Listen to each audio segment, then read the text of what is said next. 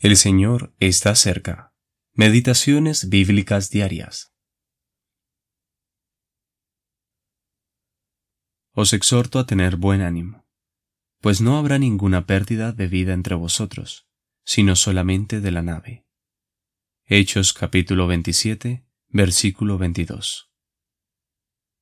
Confianza en medio del naufragio de la cristiandad. Pablo tuvo razón. Todos se salvaron saliendo a tierra. Versículo 44.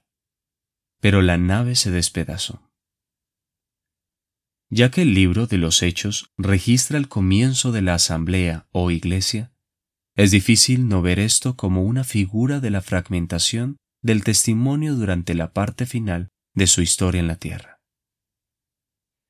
Todos los que han confiado en el Señor Jesús como su Salvador llegarán a salvo pues él mismo dijo, no perecerán jamás.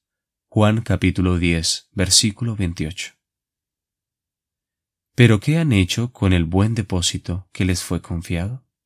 Segunda de Timoteo capítulo 1, versículo 14.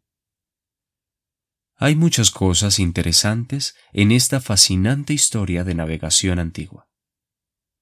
Quizás el más relatado es el incidente en Buenos Puertos, cuando Pablo aconsejó a la tripulación acerca de los peligros que tenían por delante. Muchos confiaron en lo que otros dijeron en lugar de escuchar el consejo de Pablo, por lo que zarparon en lugar de hibernar en esa bahía. Al principio las cosas parecieron ir bien, pero repentinamente fueron golpeados por un huracán llamado Euroclidón.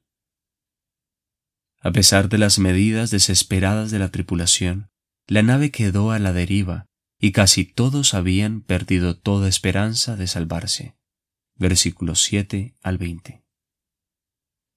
Dios constituyó a Pablo como ministro de la Iglesia, así como ministro del Evangelio. Colosenses capítulo 1, versículos 23 y 24. Sin embargo, los cristianos lo abandonaron. Segunda de Timoteo capítulo 1 versículo 15 sustituyendo la verdad de Dios que Pablo enseñó por sus propias ideas y mecanismos humanos. Sin embargo, así como Pablo permaneció a bordo de la nave hasta el final, sus cartas continúan trayéndonos la verdad de Dios en la actualidad. Como Él, creamos en Dios y tengamos ánimo. La profesión cristiana no mejorará, y puede que el resto siga su propio camino. Pero si nos alimentamos de Cristo y nos animamos unos a otros, tanto en el ejemplo como en palabra, versículos 34 al 37, Dios será glorificado a pesar de las circunstancias. Simon Atwood